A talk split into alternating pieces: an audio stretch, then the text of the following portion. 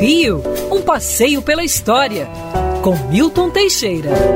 Amigo ouvinte, dia 23 de março de 1869, o imperador assina decreto declarando Luiz Alves de Lima e Silva Duque de Caxias.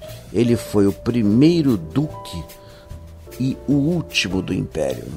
O duque era o grau de nobreza mais elevado que existia. Era o único nobre que podia olhar o imperador de frente. O duque era o sucessor natural do imperador. Se ele fosse assassinado, felizmente isso não aconteceu. É interessante a linha de sucessão. Primeiro é barão, é o grau mais baixo da nobreza, depois visconde, conde, marquês e duque. Como disse, só tivemos um. O povo ironizava muito isso. Gozava muito esses títulos de nobrezas, alguns deles concedidos a capiaus, sem nenhuma formação.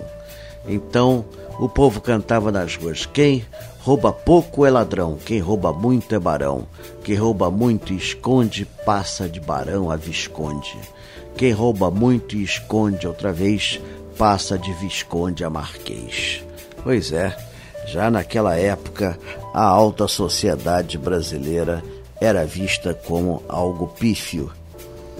Pois bem, então nós temos aí essa história curiosa da nobreza brasileira. Em 1889 foram abolidos os títulos de nobreza e a partir daí só quem era conde pelo Vaticano ou nobre por Portugal que podia ostentar título. A nobreza brasileira não tem título transferível.